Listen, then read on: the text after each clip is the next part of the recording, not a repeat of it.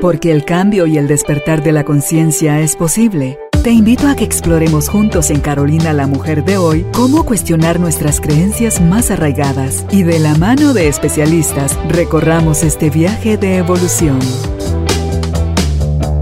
Bienvenidos. Tribu de Almas Conscientes, bienvenidos al estudio de Carolina la Mujer de hoy. Felices, seguimos aprendiendo, seguimos integrando, sanando y amando, porque al final eso es lo que hacemos cuando dedicamos ese tiempo que cada uno de nosotros necesita y que a veces perdemos el tiempo exigiéndolo afuera a los demás cuando es a sí mismo quien cada quien ha de dárselo. Hoy el tema es, me gusta más este orden, detente, descansa y disfruta. Son las formas que usa el cuerpo para advertirte que es hora de parar.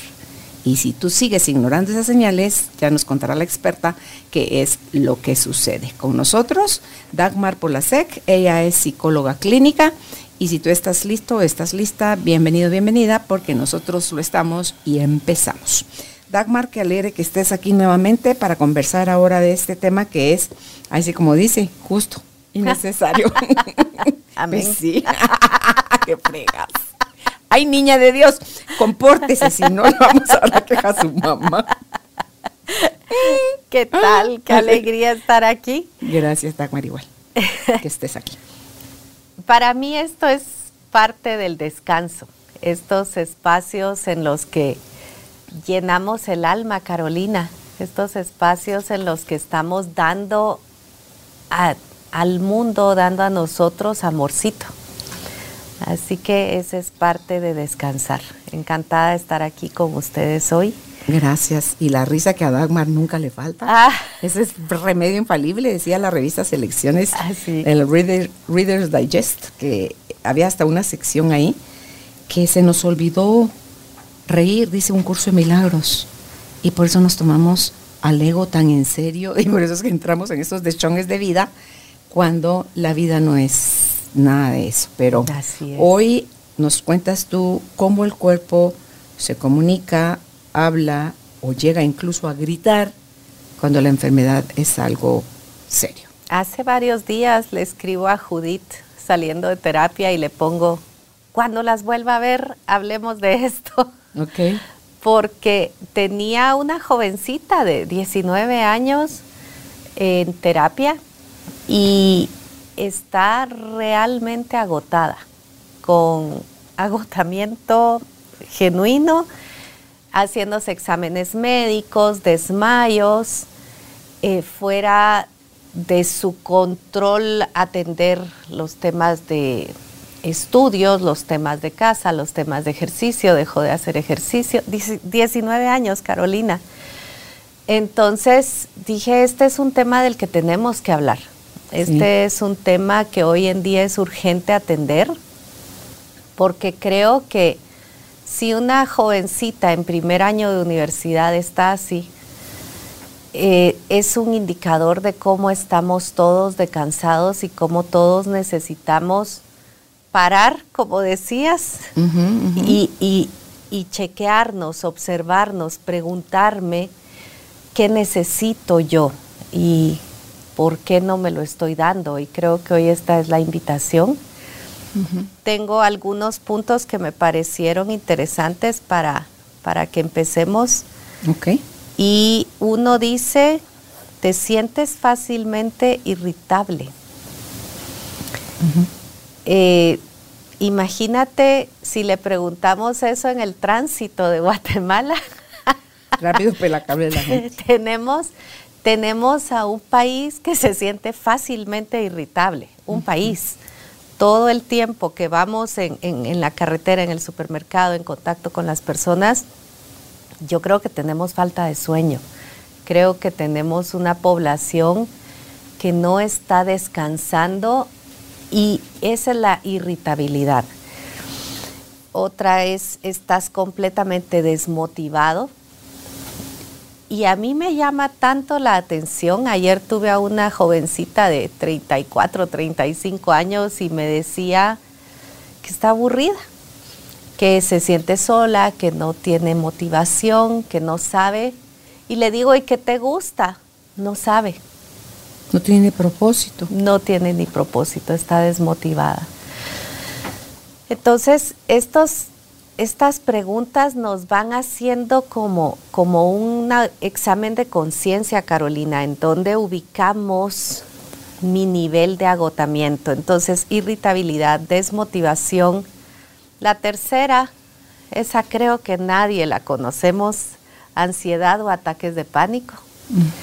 Que imagínate que hoy en día creo que todos sabemos lo que es ansiedad y ataques de pánico, cuando antes era la persona extraña la que tenía ansiedad y ataques de pánico. Hoy en día creo que el que no lo tiene es el extraño. Así que problemas para dormir es la cuarta. No tienes paciencia. Padeces de indigestión es la número seis. Ganas de llorar. Te desvinculas de realidad y te sientes vacío. Estas son solamente algunas de las preguntas que quiero que te hagas y que pienso que podemos ir platicando hoy con, Carolina para que tú te revises, para que entremos más profundamente en estos temas. Y me llamaba la atención esto de el agotamiento emocional inicia por un desbalance entre lo que damos y lo que recibimos estas personas entregan todo lo que pueden de sí mismas al hogar, al trabajo, a la pareja o a los niños. Se exigen demasiado, tienen grandes sacrificios y después resulta que para sí mismos no hay. Esa es nuestra gran búsqueda de hoy, acompañarte a ti que nos escuchas a que te detengas y te preguntes por qué me siento así, por qué me salió esta cosita en la piel. Ahora tengo muchas personas que tienen picazón en la piel y a veces es cansancio, a veces es falta de sueño, a veces es estrés. Entonces es, es, algo que abarca tanto que, que es importante que vayamos acompañándonos a buscar la línea que une todos los puntos. Y las creencias, el peso que tienen acá, de todas las limitantes, porque si empezamos en el orden en que las fuiste mencionando, no dormir suficiente, las desmotivaciones, o sea, no tener propósito en tu vida, la ansiedad, ataques de pánico, insomnio, o duermes mucho o duermes muy poco, em, está la impaciencia, la indigestión, los deseos de llorar, el vacío y el sentirte desvinculado de la realidad, que no sé si sea disociar, es lo mismo que disociar, sentirte desvinculado de la realidad.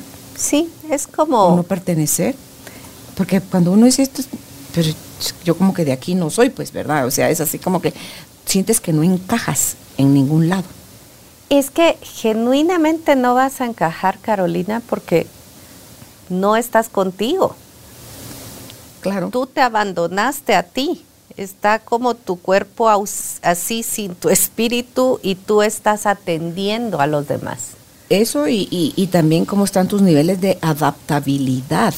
Mm. Cuánto fluyes, cuán fácil es para ti aceptar o resistir lo que está sucediendo. Entonces, desde ahí ya el, el, primer paso está dado en falso. Pues entonces, si empezamos en el no dormir suficiente, que Dicen mínimo siete, idealmente ocho. En mi caso, yo sí quiero nueve. A mí me encanta dormir y duermo con facilidad y lo disfruto mucho. Entonces, cada que tengo la oportunidad de dormir nueve horas, las duermo, pero sí como mínimo mi cuerpo necesita siete. Ocho, perdón. Yo ahí sí le doy a mi cuerpo lo que necesita.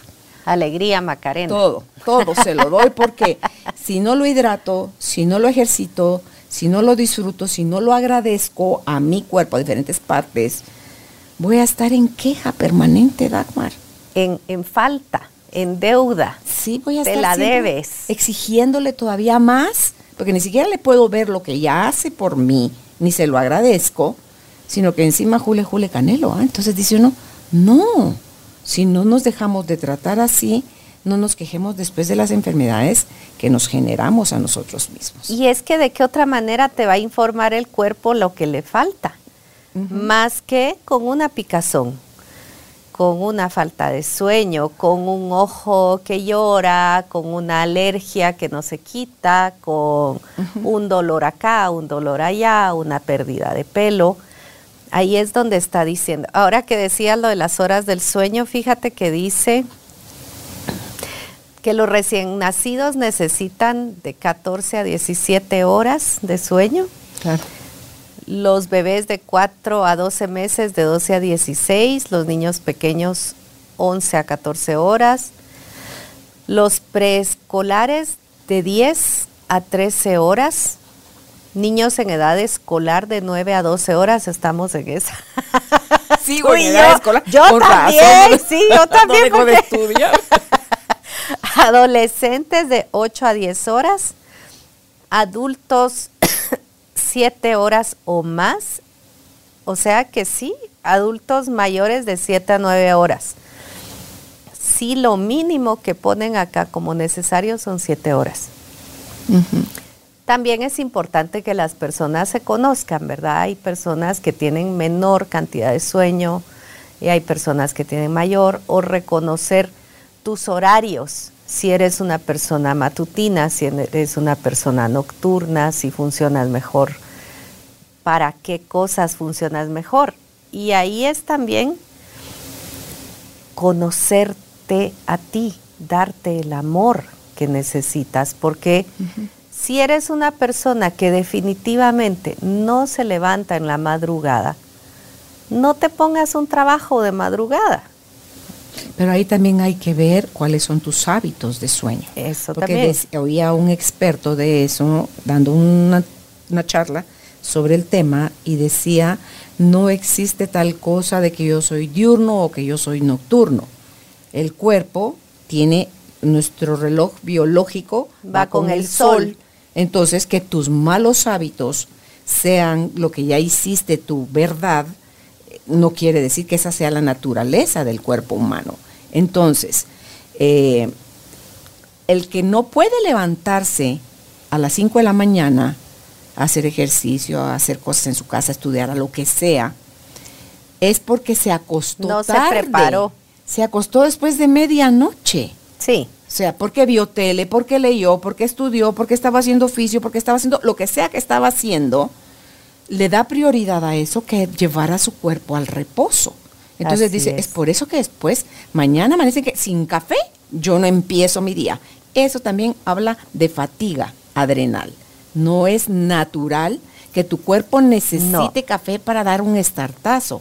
Eso te lo da tu hormona natural del cortisol, que es la que te hace ten, darte ese estartazo y tú le enseñaste que café, café, café, y entonces yo sin café no, no funciono. Mentira. Está- Equilibrio es lo que hace mal falta. tu- tienes fatiga adrenal, entonces revísatelo, sí. revísatelo.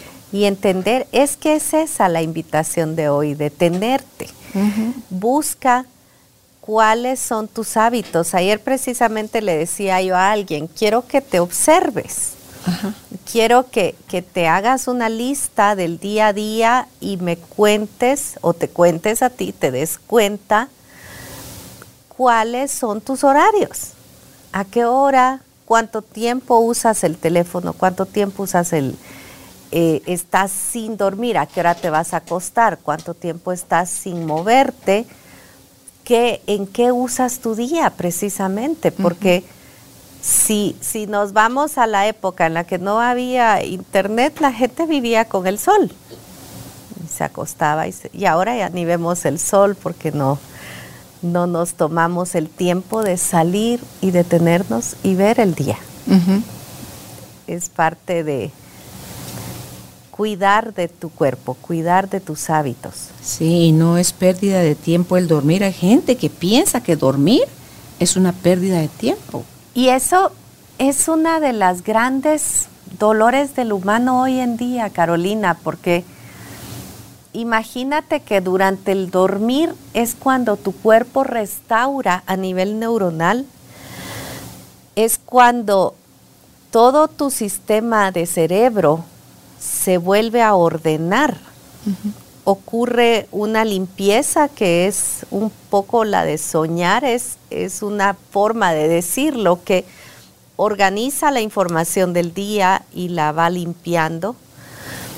Ocurre también la limpieza de los órganos durante la noche. Cada órgano tiene su hora. Cada órgano tiene su hora y eh, yo recuerdo que era muy jovencita cuando supe que el hígado era a las 3 de la mañana, que es la hora de la parranda. Es la hora en que... guareque. Ajá, esa es precisamente la hora de la pari en la que está no limpiándose el hígado. Entonces sí, esto, esto de, de, la creencia de que el descanso es debilidad, de que el descanso es para la gente que no tiene planes, imagínate. Ese es el decir. Entonces, lo que queremos transmitir hoy, lo que queremos traer a la mesa es, sin el descanso los planes no se cumplen. Sin el descanso no vas a llegar muy lejos porque tienes al acumulado de horas que le debes al cuerpo y que le debes al cerebro, tienes falta de energía, falta de nutrientes, falta de una buena distribución de todos los químicos del cuerpo. Entonces, por eso es que vamos a lo que hablábamos. Falta de ánimo, falta de salud, falta de equilibrio. Y si estás enfermo, la solución, como bien nos decía Carolina, no es tragarte café y café o tragarte todas las pastillas. Por supuesto, hay que ir al médico y por supuesto tener un tratamiento. Pero entender en dónde me abandoné, en qué momento dejé de cuidarme, en qué momento sabía que estaba agotado o agotada y no me detuve, en qué momento sabía que ya no estaba poniendo atención y continué y metí la pata. ¿En qué momento me fui al examen sin tener una preparación? Entonces, estamos desvinculados del cuerpo, estamos ausentes del alma y, y, de las necesidades nuestras. Y el cuerpo, como no nos habla verbalmente, nos habla con síntomas. Sí, ya es cuando lo llevaste al desequilibrio. Te perdiste en el quehacer, te perdiste en el tener y el ser lo dejaste para de último. Te olvidas de, valorarte, de cuidarte, de mimarte, de respetarte y va a llegar el momento en que el cuerpo te va a, a pedir caro la factura. El cuerpo que tenemos es tan hermoso, Dagmar, tiene la capacidad de autorrepararse. Ay, sí, es Él a sí mismo. Eso que tú decías, los horarios que tiene cada órgano. Y la gente dice, ay, pero ahí me, voy a levantar hasta la tarde. No, las horas que tú no dormiste en la noche y la madrugada, puedes dormir de 6 de la mañana a 4 de la tarde, que no, estás reparando absolutamente nada. No lo repones el tiempo. No el tiempo que perdiste sin dormirlo no se repara, no lo repones, no es posible. Dormiste un montón de horas que podrías haber estado utilizándolas, porque esa es la naturaleza, pues es donde está el sol, para que lo vengas y hagas esas cosas, no para que estés acostado. Y luego eso da pie, Dagmar, al siguiente punto, que es la motivación. Cuando tú no tienes propósito en tu vida, cuando te sientes desmotivado, yo lo puedo ver la diferencia entre la motivación y la inspiración. Para mí la motivación viene de fuera. Es aquello que otros hacen que me, me da ese como gusto por hacer algo, me, me, invita a hacer algo. Pero la inspiración, por eso me gustaba Wayne Dyer cuando decía él, in spirit, o sea, cuando estás en conexión con el espíritu, es donde viene esa inspiración, es donde estás conectado a tu guía interno. Y pero has mantenido una comunicación con ese guía interno. Ah, por supuesto. Y entonces ese guía siempre te va a decir y ese no tiene, ese no se agota. No, La pues. motivación sí. La motivación se agota. Ok. Porque es externa. Y necesitas entonces que todo el mundo se esté desviviendo para que tú te sientas atraída hacia eso. Porque no te están haciendo a ti. No es, no es tuyo, no es de ti. No es para ti, para compartir con los demás, que es en el caso de la inspiración. La inspiración lo primero que hace es te llena a ti y después sales hacia afuera a compartirte tú. Y eso es tan importante encontrar de dónde y por qué. ¿Por qué quiero hacer algo? Quiero hacerlo porque voy a quedar bien con mi papá, voy a quedar bien con mi mamá, voy a quedar bien con mis hijos. Esa es la motivación, como bien nos dices tú. O quiero tener una casa linda, quiero tener un carro lindo, quiero tener un trabajo que me motive. Y ese es el proyecto hacia afuera que está bien, pero debemos de conocer por qué lo hago. Lo hago porque para mi corazón es valioso compartir esto con el mundo, compartir allá afuera.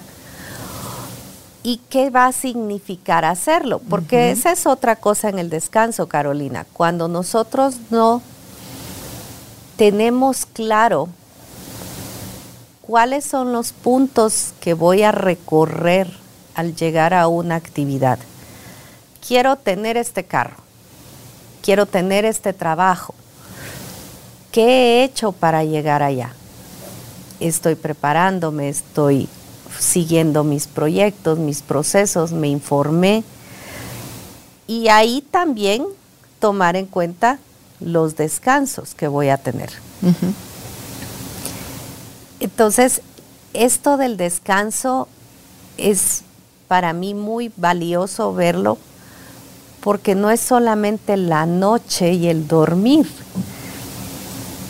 es cómo realicé mi día. Me fui a acostar feliz, realizada, satisfecha. Cumplí, me fui a acostar pues sin ganas porque todo el día estuve en la cama viendo tele entonces no estoy ni cansada. Mañana tengo una motivación para seguir. Esas es, es las preguntas que hay que hacernos. El, el autoexamen de conciencia, el revisar, ¿me motiva lo externo, como nos decías, o me inspira?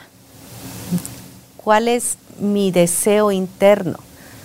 Pero no voy a poder conocer ninguna de estas cosas si yo no paro.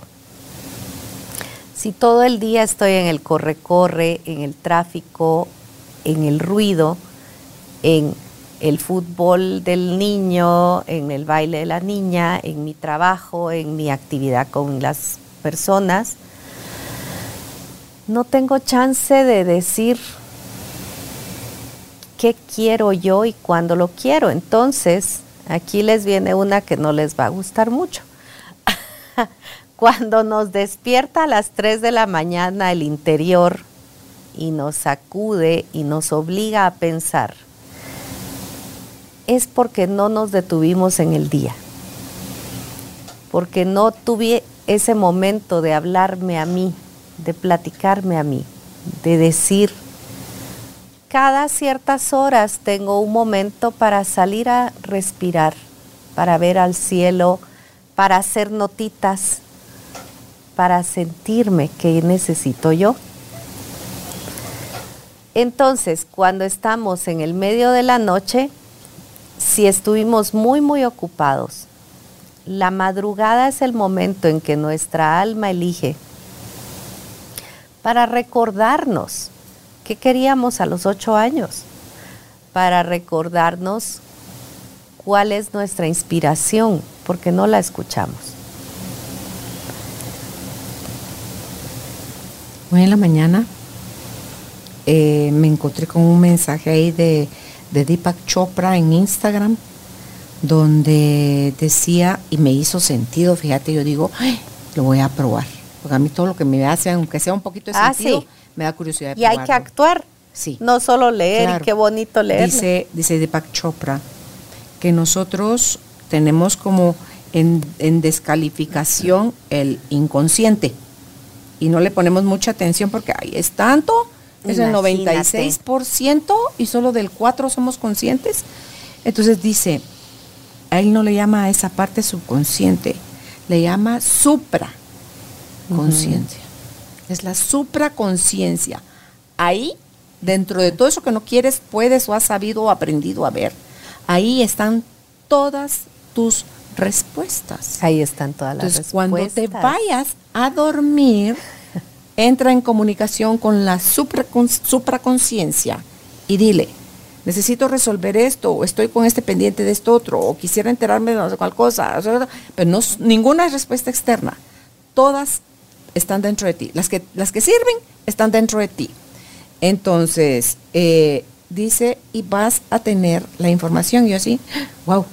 Y se sumó a otra información que yo tenía que dice, en la noche, cuando te vayas a dormir, eso está en un curso de milagros, dile al Espíritu Santo, Espíritu Santo, por favor llévame en mis horas de sueño a algún lugar donde, porque si el cuerpo se sale, qué pereza estar ocho horas. Es que este estamos apretados en este cuerpito. La mente se va del cuerpo. Entonces dice, Espíritu Santo, llévame a un lugar donde yo pueda seguir aprendiendo más de lo mismo y permite que cuando yo despierte, tenga conciencia de eso. Traiga esta información. Traiga esa, sí, yo pueda ver la información, o sea, tener acceso a esa información. Entonces, cuando oigo hoy este comentario que está haciendo en redes sociales Deepak Chopra, y digo yo, sí, me hace, me hace todo el sentido de que esas respuestas que tanto estamos buscando y que queremos encontrar la solución afuera, Dagmar, Ala, sí. todas están adentro en esa maraña de 96% que como está oscura, uno dice, ¿a qué hora voy a encontrar una información ahí si no la puedo ni ver? Pero es que uno no la, ve, el ego no la ve, pero el Espíritu Santo ¿A qué hora?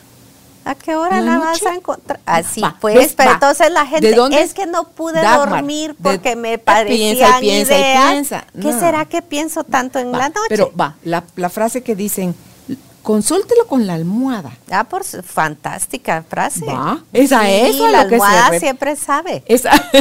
Yo soy fan de mi almohada. Qué fregas.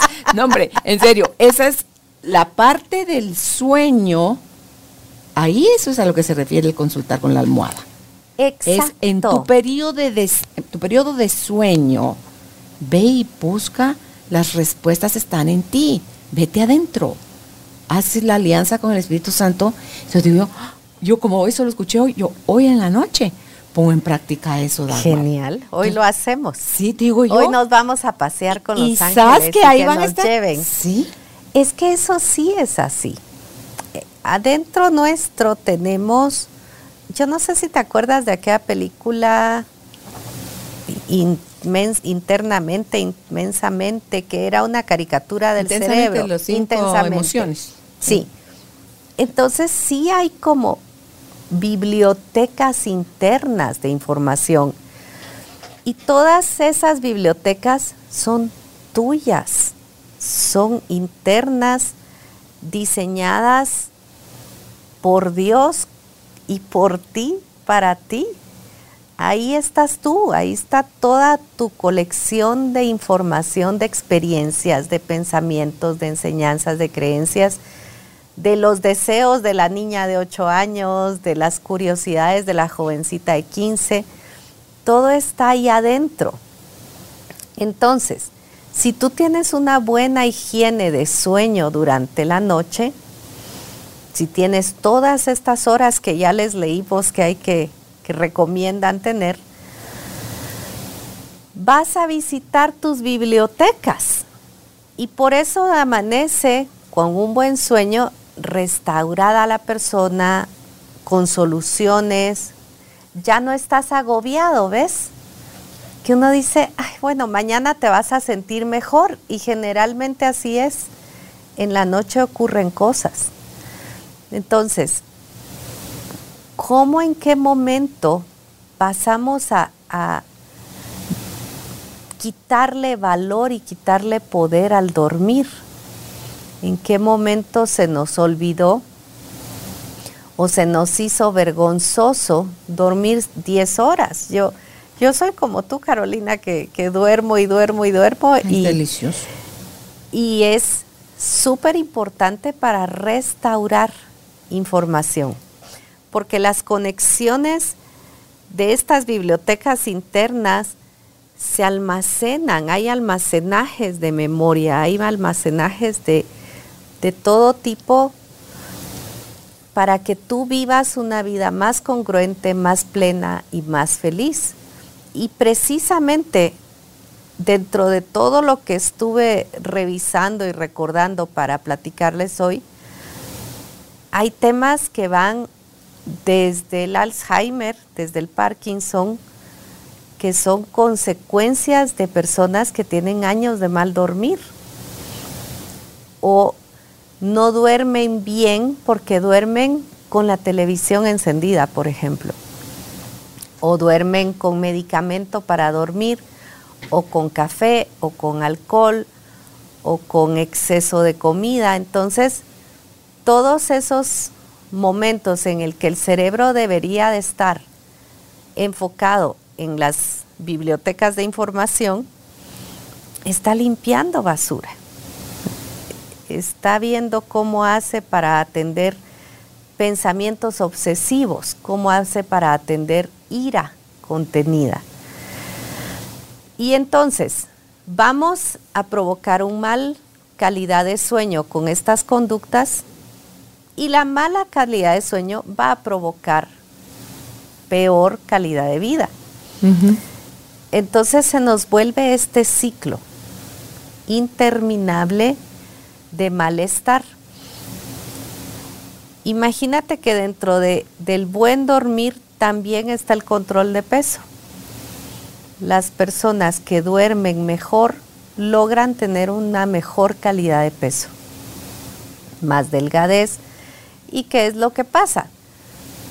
el cuerpo está haciendo sus funciones naturales, los órganos están haciendo las limpiezas necesarias y al amanecer descansado hay energía para ir a correr, hay energía para ir a funcionar, hay un mayor bienestar. Así que si también estás pensando tengo sobrepeso, dormir es una de las soluciones. Ok. En el caso de la ansiedad, Dagmar, que es algo muy común en estos días, ya no solo en los adultos, sino también en los niños. Por eso los padecimientos de las enfermedades que antes eran de los adultos mayores, la gastritis, la ansiedad, el estrés, hoy los niños viven exactamente todo eso. ¿Por qué? Porque se desequilibró todo. Los horarios, uno salía a una hora. Yo todavía crecí en el momento, en la época donde íbamos dos veces al colegio en el día teníamos doble jornada. ¿Cómo es así? No sé cuál es. Yo iba, yo entraba en la mañana, yo estudiaba en Shela, funcionaba aquí en todo el país, era igual. Yo entraba en la mañana a las 7 y 20 de la mañana y salía a las 11.40.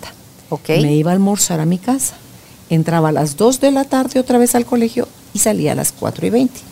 Así fue ah, todo, mi, todo mi colegio. Bueno, yo me casé de 15, o sea, yo salí de tercero básico, me mandaron de intercambio y cuando regresé me embaracé y entonces ya me casé y colorín colorado, pero todavía en esa época se estudiaba en jornada doble. Ibas en la mañana, ibas a almorzar a tu casa, regresabas en la tarde y a las 4.20 salías del colegio. Eh, sí, en mi casa era, yo me acuerdo que... tú tienes como 20 años menos que yo, creo yo. Yo tengo 64. Yo 50.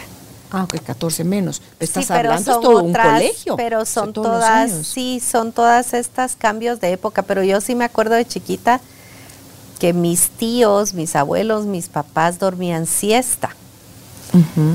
Y se tomaban en serio la siesta. Y, y era sagrada. O sea, no se podía jugar, no podíamos hacer nada. Mi hermana iba así como que aburrido esto.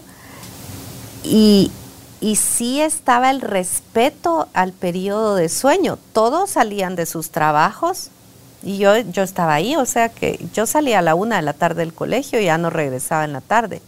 O sea, tal vez esas dos horas ya las pegaron al colegio. ¿Qué hacían almorzar en el colegio? A, la una llegábamos a, la casa y a esa hora almorzábamos. Ya a esa hora llegaban mis papás del trabajo, dormían y... Pero almorzaban en familia. Almorzábamos en familia, porque, porque eso es también parte del descanso. Es que no es solamente las horas de la noche y el buen dormir, el descanso, sino la calidad de vida. Claro, la ansiedad, Dagmar, es exceso de futuro, o sea, mi mente se la pasa patinando en lo que quiero que pase, que no pase, y porque, o sea, todo eso es... Es, una, es una fantasía de terror. Yo le digo a las personas, si de todas maneras vas a ser el autor de tu cabeza, ¿por qué no sos Walt Disney? ¿Por qué sos Stephen King?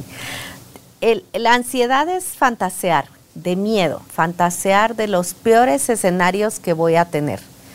Digamos que hay una parte de la preparación en la que es conveniente hablar de riesgos y en la que naturalmente si vamos a hablar de un proyecto a futuro, debemos considerar los riesgos y debemos hablar de lo que puede salir mal para tener alternativas. En ese aspecto, el hablar de temor o de posibles cosas negativas es necesario y es importante. Lo que pasa es que cuando no sabemos apagar ese switch y decir, y si esto también sale mal, y si esto también sale mal, y si esto también, y si esta persona, entonces, como entrar en una, en, en, en hámster, en ruedita, le digo yo, a seguir y seguir y seguir pensando en el terror, pensando en lo malo. Entonces, es que la gente cree que si piensas lo malo no te va a pasar, vas a evitar que te pase. Probablemente. Y lo más probable es que lo atraigas. Ajá. Es, es una creencia, ¿verdad? Y ahí es por eso es tan necesaria el espacio de la terapia, porque cuando estamos en terapia juntos con, con la persona, la persona me dice, para mí esto es, si yo me pienso lo peor, lo que me pase no me va a dar tanto miedo. O si yo me pienso lo peor, de plano lo voy a evitar. O si me pasó algo bueno, lo tengo que pagar con algo malo. Entonces, en terapia lo que hacemos es conocer el estilo ansioso de la persona. ¿Hay muchos estilos? Hay muchos estilos, porque cada uno lo trae de la casa de lo que en mi casa me enseñaron a pensar o este pensamiento mágico de si no he cerrado la cortina a tal hora pasa tal cosa, si no me he tomado el café para tal otra hora. Hay como muchas fantasías en las que nos vamos volviendo rígidos y en las que nos vamos volviendo atemorizados. Tenemos miedo. Y cuando eh, estoy en terapia con, con el paciente o con la paciente y me dice, mire pues, no pasó nada. Y hoy se me olvidó el café a las 11. Y yo pensaba, porque en mi casa, y ahí es en donde nos vamos a conocer lo que sostiene a la persona en el miedo, lo que sostiene a la persona en... Porque si, si, uno lógicamente desde afuera dice, si eso te hace daño, ¿por qué lo sostienes? Si esto te está quemando las manos, ¿por qué no lo sueltas? Pero las personas me dicen, ja, es que usted no sabe. A mí me decían que si yo no lo sostengo, va a haber una catástrofe peor. Entonces me aguanto el malestar ves cómo cada cabeza tiene su proceso ansioso. Y entonces, como tú bien lo dices, nosotras todavía crecimos en una Guatemala más sana. Jugar en la calle y todo eso era no era riesgoso. Pues. Dormíamos siesta, dormíamos nuestras horas en la noche, teníamos periodo. El recreo, tú, yo he visto que muchos colegios ahora tienen esto de quitar los recreos. Entonces, nuestro estilo ansioso o el estilo de los... se ha ido agrandando y se ha ido expandiendo y como nos lo recordabas, tenemos niños con ansiedad, tenemos jóvenes con ataques de pánico, tenemos personas en, en procesos de miedo.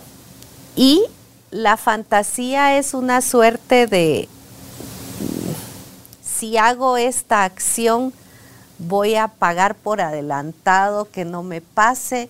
Y ahí es donde se van haciendo los rituales del trastorno obsesivo compulsivo. Y de todo lo que podamos hablar y de todos los temas que tú aquí abarcas, a todos los influye el sueño. Sí, todos. ¿Y cómo se llama? El problema aquí, Dagmar, es que la mente no distingue entre si es solo un pensamiento ansioso que estás teniendo negativo o si es real. Y como dicen los expertos, la situación se complica cuando, porque la mente lo está interpretando como real. Y como real le dice al cuerpo, entran a funcionar tus neurotransmisores de ataque, de defensa o de huida. Y si no lo liberas, porque no hubo necesidad de atacar, no hubo necesidad de defenderte, no hubo necesidad, porque solo estaba en tu mente, el cuerpo se queda con todo ese torrente de neurotransmisores activados y ahí es donde tus órganos empiezan a desequilibrarse porque tú les diste sobredosis y sobredosis y sobredosis a nivel mental. Química. Sí, una sobredosis. Es, es una envenenada constante. Sí, entonces, ojo con lo que estás pensando. Si estás pensando negativo, si estás pensando mal, lo seguro es que te estás sintiendo mal y que actúes en consecuencia. Sí, a mí me dice la gente, es que hoy sí no voy a dormir pensando en esto. La orden, Feliz. sus deseos son, sus, son órdenes para mí, dice el cerebro, y hoy no vamos a dormir. Claro, claro. Otra persona me dijo el otro día, es que si sigue siendo esta persona mi jefe me voy a enfermar. Concedido.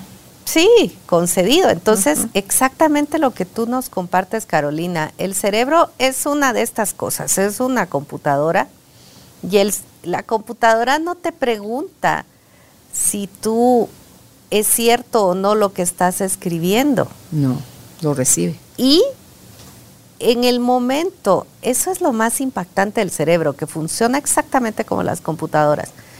Si tú guardas una información en ella, 20 años después pones algo, sale exactamente igual. Entonces, el pensamiento de miedo y de ansiedad que decíamos es ese.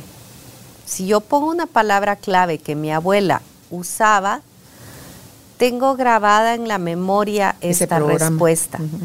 Entonces, ¿qué es lo que está pasando hoy en día? Tenemos acceso a hablar y a decir, fíjense que a mí la abuela siempre me dijo esta cosa, que a mí no me convence, pero he obedecido. ¿Ustedes qué piensan? Entonces ya hoy en día podemos decir, ah, sí, los neurotransmisores, el cerebro, las glándulas, las hormonas, todo esto responde al pensamiento. Entonces, si a ti te incomoda, no lo pienses. Pero ¿cómo no lo voy a pensar si lo tengo grabado? Claro, mira, si los equipos, ahorita antes de que empezáramos, mi iPad no decidió actualizarse. Entonces, y volvió otra vez que hay que seguirse actualizando si las cosas electrónicas se actualizan, refrescan sus programas, nosotros aprendamos de ellas y actualicemos. Revisemos nuestras creencias, que son las que dan vida a nuestros pensamientos. Exacto, tú. Entonces, si no hay actualización, voy a seguir como maquinita repitiendo mi misma forma de hablar, mi misma forma de estar, mi misma forma de sentir, mi misma forma de relacionarme, mi misma forma de enfermarme, mi misma forma de carencia, todo eso está en mi poderlo modificar. Actualicemos, y eso no es algo que deberíamos de hacer cada cuatro décadas. Deberíamos de hacerlo Imagínate. cada noche. ¿qué me, ¿en dónde me atoré hoy? ¿Qué problema tuve hoy? ¿Dónde no fluí en tal cosa? Y ya no me voy a quién tiene la razón, me voy a qué pensamiento estaba yo teniendo rígido, qué fue lo que me hizo quedarme ahí atorada. ¿De quién era ese pensamiento? Esa es la pregunta del millón, ¿sabes? Y, y, esa es una de las herramientas más importantes en la psicoterapia, preguntar, preguntar, preguntar, preguntar. Y yo todo el tiempo saco a la persona de, la historia y le digo, ¿quién hacía eso? Mi mamá. Y siguen y yo, no, no, no, paremos, regresamos. ¿Quién hacía eso?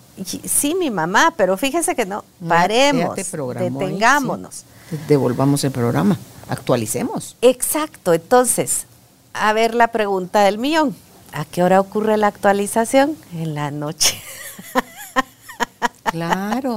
Cuando estamos dormidos. Entonces, si no dormimos, si no tenemos calidad de sueño, no nos actualizamos. Y si lo quieres hacer despierto, lo haces despierto de una manera rápida, no te quedas patinando en tu ludasal, sí, sí, yo decía, y por qué no me hicieron caso, y pa, pa, pa, pa, bli, bli, bli, mamá, mamá. O sea, no, no. Y, pero, pero en espacios. Salte de la ruedita del hámster. Sí, salirse de la ruedita del hámster. Y es cabal como bajarse de la ruedita del pensamiento, el hámster hay que quitarle la ruedita y bajarlo. Y casualmente la gente me dice, fíjese qué raro, yo solo salí de vacaciones y me enfermé. ¿Por qué? Porque como no me di los espacios que mi cuerpo pedía para descansar. Y que en qué otros momentos hay iluminación, en qué momentos hay intuición. ¿Sabes? ¿Te acuerdas de Asha Clinton en el programa de AIT? Ella nos hablaba de que en la bañera, tomando un baño, le vino todo el programa de sanación de trauma. Y también me viene a la mente el Eureka de quien era el, griego de las matemáticas, Arquímedes, uno de los, de los griegos de las matemáticas, grita Eureka y es en la bañera.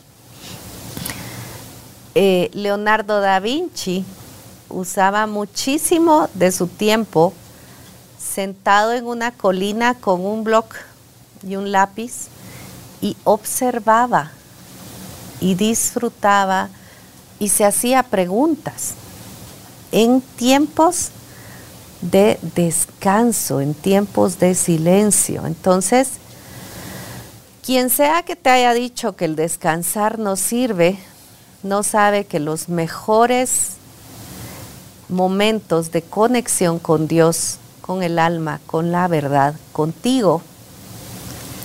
Los grandes descubrimientos se han hecho en ese momentito de silencio, en ese momentito que uno dice, sigan ustedes, voy a parar, me voy a quedar aquí un ratito. Si la música no tuviera esos espacios de pausa, sería ruido. Sería ruido. Lo que, es, lo que escucharíamos. Es ese mini espacio que hay entre una nota y otra, entre un sonido, un ritmo y otro, es lo que hace la melodía. Igual es nuestra vida. Si no aprendemos a hacer esas pausas, porque hay otro de los factores que tú mencionaste aquí, Dagmar, y es la impaciencia, que todo lo queremos para ayer. Todo urge todo es light. Esto no, esto ya no sirve. A ver, compremos uno nuevo.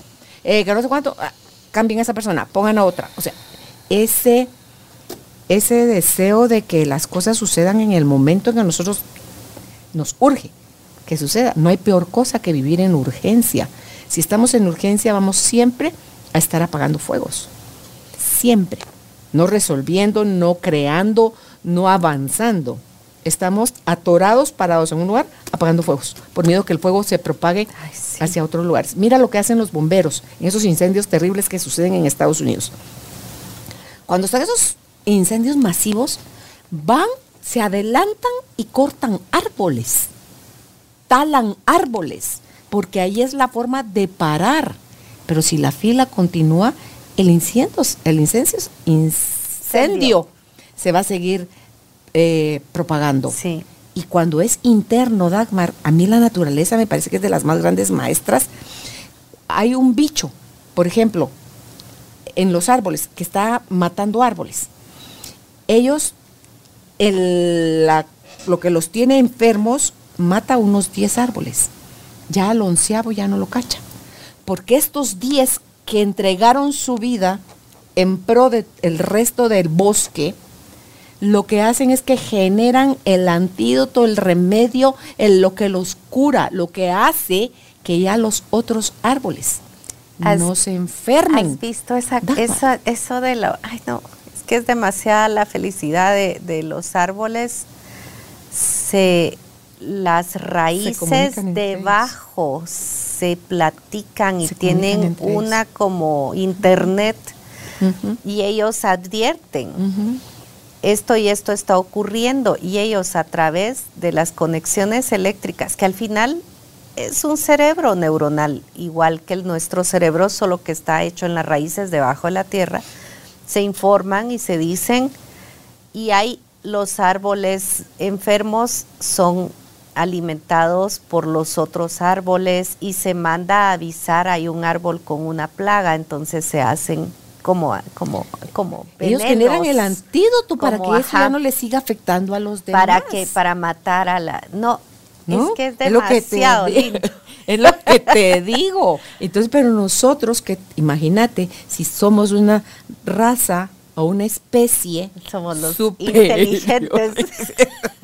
pero olvidamos de funcionar desde nuestro origen, sino que estamos funcionando desde lo que no somos. Es que sí somos fantásticos y sí somos inteligentes. Lo que ocurre es que se nos olvidó la conexión con los árboles. Se nos Con la olvidó la, conexión con el sol. Se nos olvidó la conexión con mi panza. Las personas se mueren de hambre y no almuerzan. Quieren ir al baño y no van al baño. Muchas de las infecciones urinarias es de no ir al baño. Entonces, el tema del agotamiento emocional, el tema del no descanso, ocupa el día y ocupa la noche y ocupa el cómo me diseño yo a mí, cómo me ocupo de mí. Y si los árboles piden ayuda, si los árboles escuchan consejo, nosotros también. Dice Álvaro, ahorita está leyendo un libro, que él todo el tiempo está leyendo un libro, y otro libro, y otro libro, y nunca para de leer los es que no libros. podemos. Entonces, lo que me gusta a mí es que él me comparte, a mí dame la versión Ay, corta, sí, le digo yo, ¿ah? porque lee mucho. Entonces me dice, estoy leyendo un libro donde habla em, de cómo en Estados Unidos están utilizando ahorita la terapia a nivel de empresas de entrar en contacto con la naturaleza a través de la jardinería. ¿Por qué? Y ante todo te dicen bonsai. Si tu rollo, si ¿te tu rollo es impaciencia, te dicen Con paciencia. un trabaje bonsai, bonsai. trabaje bonsai, porque esas charadas no son de un día para otro. No. Y requiere amor, requiere cuidado, requiere tiempo, requiere de tu presencia, requiere de todo lo que se nos olvida en el trajín del día a día, Dagmar.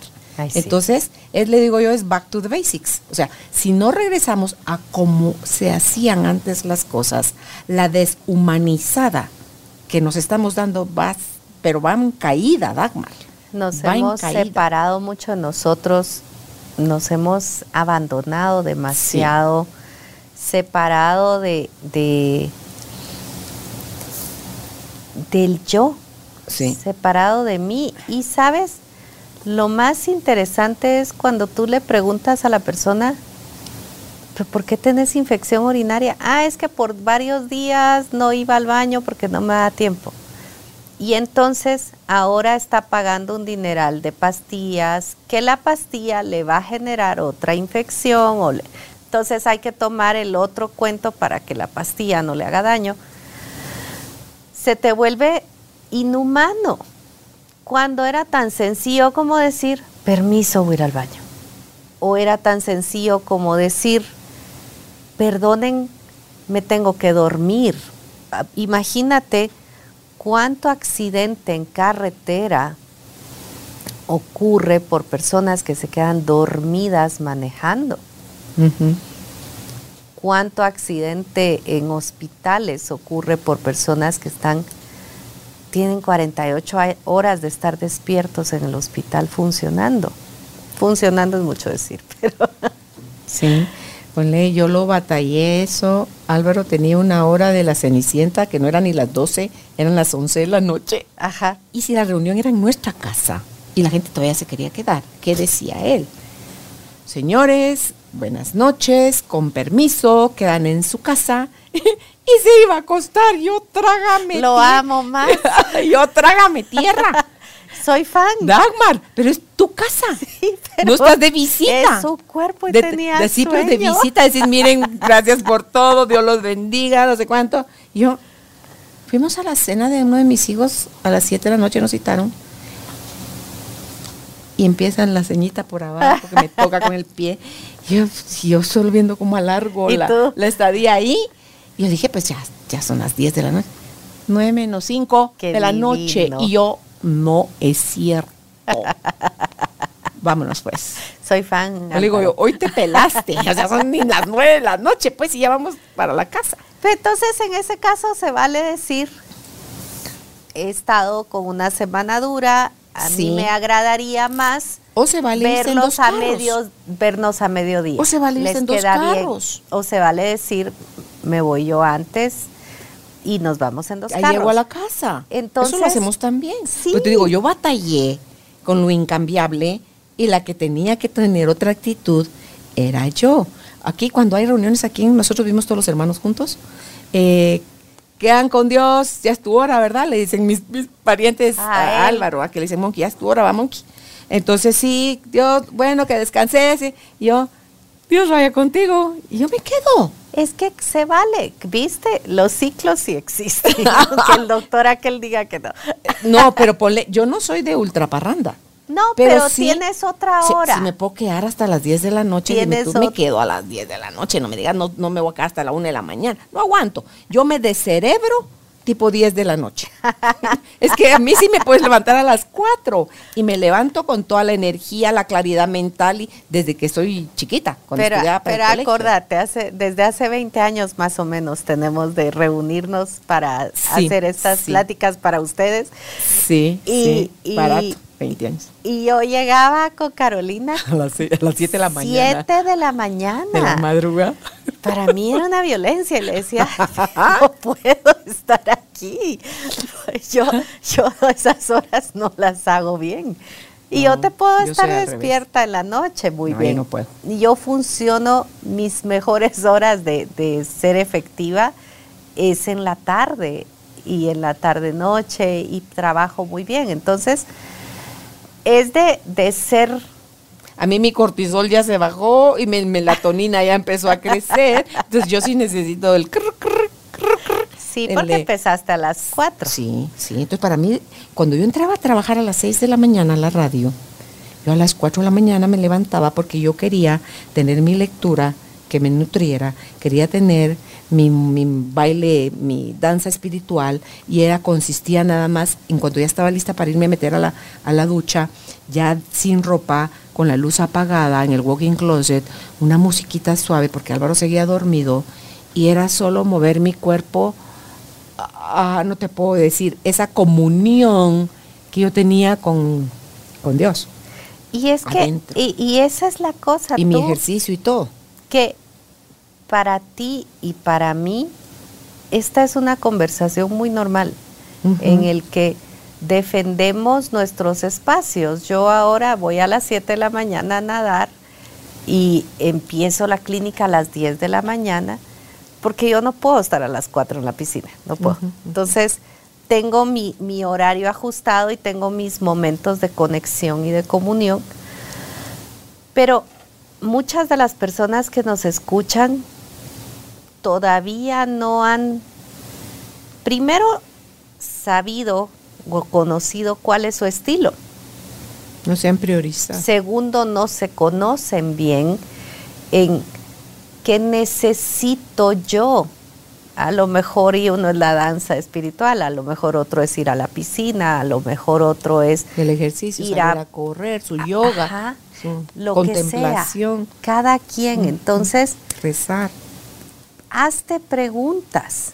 ¿Quién eres tú? ¿Qué quieres tú? ¿Qué necesitas tú? No importa si se van a reír de ti o van a decir qué loca, qué loco, qué pérdida de tiempo. Es que nutre tu alma. ¿Qué es lo que tu alma necesita de ti? ¿Y cuál es tu hora cero? Porque todos tenemos una hora cero en la que eh, estamos ausentes, en la que es la hora de la siesta y no nos pueden hablar, y aunque nos hablen no sabemos ni qué nos dijeron. ¿Qué necesitas tú? ¿Necesitas 15 minutos de power nap? ¿Necesitas eh, dormir a tal hora, a lo mejor y mejorar también las condiciones de la casa tú, porque hoy en día hay mucho ruido en las casas, en los que no se apagan los televisores, la música está a todo volumen. Entonces, para cada quien, ¿cuál es el diseño ideal de su ida a dormir? como nosotros somos así de musiquitas, candelitas, inciensos, movimientos. Eh, a, veces hasta solo poner estos canales en donde hay naturaleza y música agradable, eso también te transporta.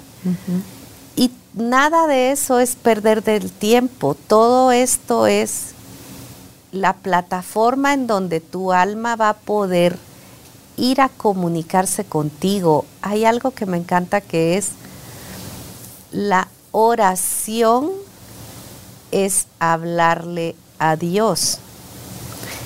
y la meditación es escuchar a Dios. Entonces, si tú todo el día estás pide y pide y pide, pero no te callas. Que escuchas.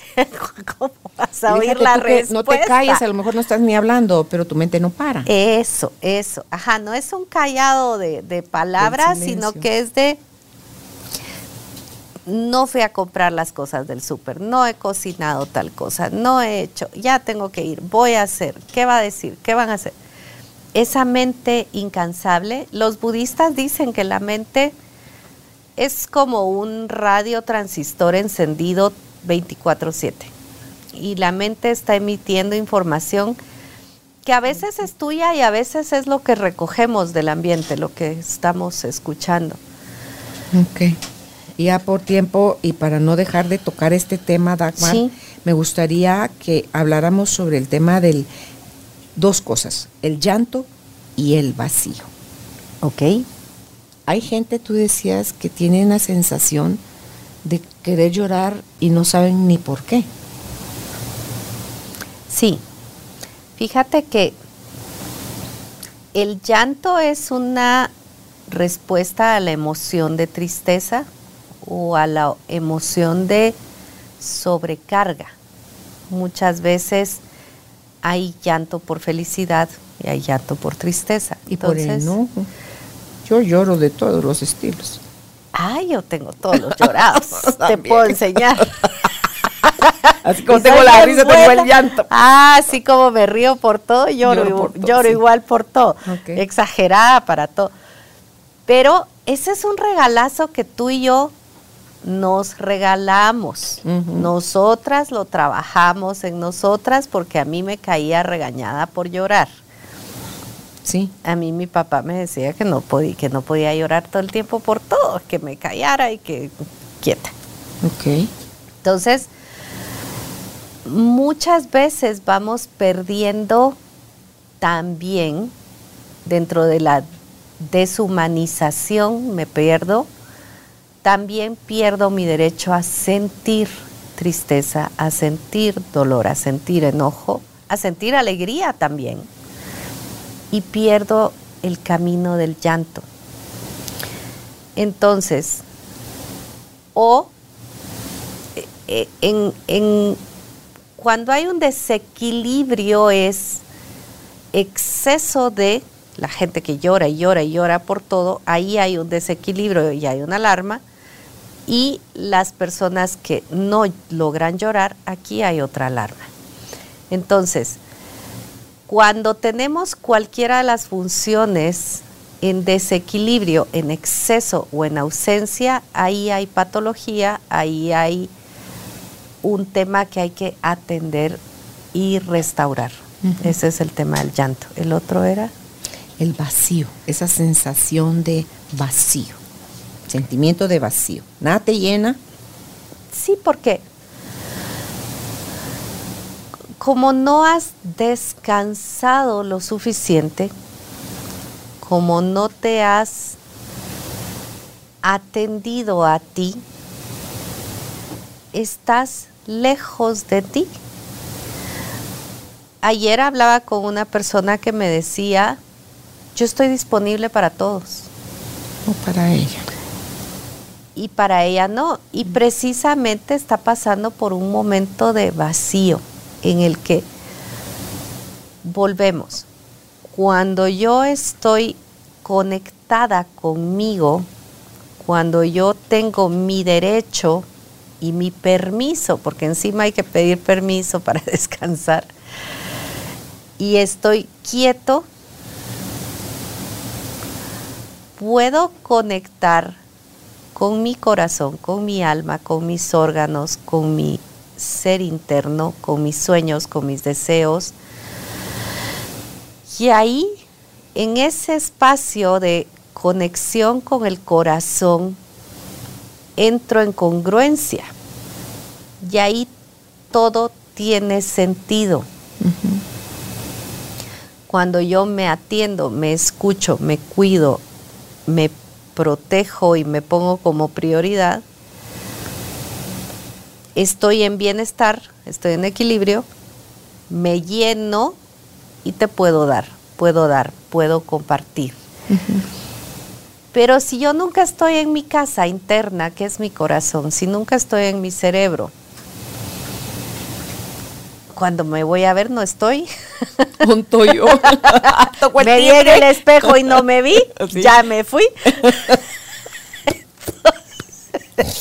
no llegué rápido, ya me había ido. Ajá. Sí. Me vi en el espejo y no me vi, de plano no estoy. Ese es el vacío. Sí, sí. Y no hay peor soledad que esa, cuando no te tienes a ti. Y entonces como, como realmente no hago nada para mí, eh, hace unos días tuve una pareja que me decía, la esposa, es que los dos trabajan y ella me decía, es que imagínese que él quiere gastar su dinero en comprarse una computadora y no me preguntó. Y yo, ¿es que es su dinero? Sí, pero es que me debería haber preguntado porque la casa somos prioridad. Entonces yo le decía, ¿cómo va a querer él ir a trabajar y cómo va a querer él ganar dinero si el dinero que se trabajó y se ganó no se lo puede disfrutar. No, pero ¿qué pasa? ¿Estás soltero? Órale.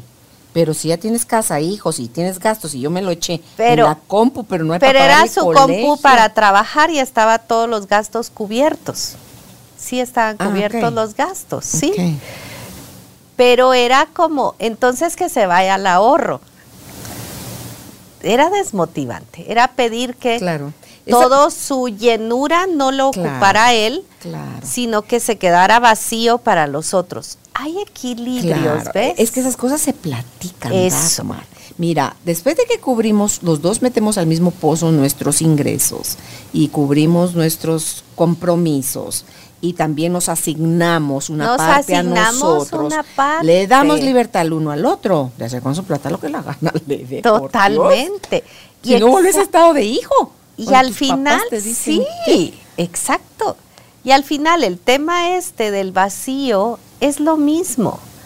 Tengo derecho a usar mi tiempo, mi descanso, mi itinerario, mis rutinas, mi horario y sacar para mí, sacar para mi dormida, para si no dejo ese sector para mí, mentira. Les voy a cobrar caro la factura de estar dando y dando y dando a los demás y sin darme a mí. Eso lo voy a echar en cara. Lo voy a cobrar a Sí. ustedes y mi cuerpo me lo va a cobrar a mí y de todas maneras me voy a gastar un dineral en farmacia, en hospitales, en enfermedades y en, y en incomodidad al estar con esta persona. Sí. Necesitamos mejorar nuestro nivel de comunicación para dejar de andar asumiendo. Es que se supone, es que deberías, es que no. ¿Cómo no lo adivinaste? Sí, no, no, no, no. Salgamos de ese papel, mujeres y hombres, aunque parece que a nosotras se nos da más esa parte, pero hay hombres también que lo, que lo tienen. Entonces, si tenemos dudas, preguntemos. Si no sabemos, igual, no opinemos, porque muchas veces sentenciamos al otro antes de tener ni siquiera la más remota idea de por qué el otro está Sí. actuando como está actuando o diciendo lo que está diciendo. ¿Verdad? Entonces hay un montón de cosas en las que hay que trabajar cada uno Todo para conocerse tiempo. a sí mismo, Dagmar. Y, Y ese, es, y ese es el momento en el que las personas, cuando tenemos el espacio de estar en soledad, en silencio, de tomar un par de notas mentales nuestras, de revisar qué hice en el día, es cuando nos podemos conocer y decir, ah, ok, estoy molesta por cómo usa el dinero mi pareja, estoy molesta por cómo me sentí que se me fue de la cena a las nueve. Me enojaba. Pero Dios vaya contigo, le digo, "Ay, me quedo sí, contenta. E- es nuestro momento de amarme, conocerme, atenderme, Sí. dormir rico. Si no te lo das tú a ti, no pretendas que alguien te lo dé. Es una carga muy pesada que ponemos sobre los demás para que nos cubran nuestras necesidades, nos hagan felices, nos den amor y encima estemos en paz. No, nos toca a cada quien. Cada quien. Así que cada quien a volver a su casa y verse en el espejo y decir, ahí estoy. oh, ya me vi. Entonces, Aquí vine y aquí estoy. Pare, reflexione, descanse, disfrute, porque esa es la mejor forma de llenar su batería para lo que sigue, que es su periodo de vacaciones. Cuando usted regrese a trabajar, va a regresar renovado. Que si es la noche, usted va a amanecer descansado para la jornada de mañana. Que si es, eh, qué sé yo, no se lleve a un hospital, porque hay gente que se produce los accidentes desde el inconsciente, por supuesto, Ay, porque se es la única forma que tienen de dormidos, parar. Sí, ah, bueno, sí, hay gente que me ha dicho eso mucho, ¿sabes? De que la única vez que han descansado bien fue en el hospital o fue en la enfermedad y que tuvieron eh, eh, un espacio de descanso. Ahorita también se me viene a, a- a la mente las parejas en las que el hijo o la hija duermen en la cama con papá y mamá o que ya ni siquiera duermen en su cama ellos porque uno de los dos va a la cama de los niños y el niño ya está acá. Entonces, cuando las personas solamente decimos estoy durmiendo mal o estoy enfermo, no sabemos el montón de posibilidades que tenemos que observar y tenemos que consultar. Antes de ir al doctor, antes de medicarme o durante el medicamento. Pero necesito sentarme y a observar Para cambiar hábitos, sí. qué estoy haciendo que me está generando este puntos suspensivos, lo que tengas, Claro. que te está molestando. Pues gracias Dagmar por haber aceptado nuestra invitación. Yo creo que lo mejor es si no sabes cómo salir de tu círculo vicioso, cómo bajarte de tu redita de hámster, es busca ayuda. Dagmar la encuentras en Facebook como Dagmar Polasek, psicóloga clínica. En Instagram está igual, Dagmar Polasek, psicóloga GT. El teléfono de WhatsApp donde puedes agendar una cita más 502 5533 3035 más 502 5533 3035 o escribirle directamente a su correo tagmarpolasec.gmail.com. Gracias, Magda, nuevamente. Gracias por estar. Chao. Chao.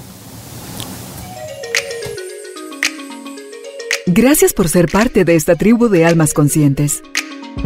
Recuerda visitar nuestra página web carolinalamujerdehoy.com.gt para más información de estos temas y de nuestros invitados. Tenemos más programas, blog, libros, talleres, tienda en línea y material exclusivo para quienes se suscriban. Encuéntranos en redes sociales como Carolina la Mujer de Hoy.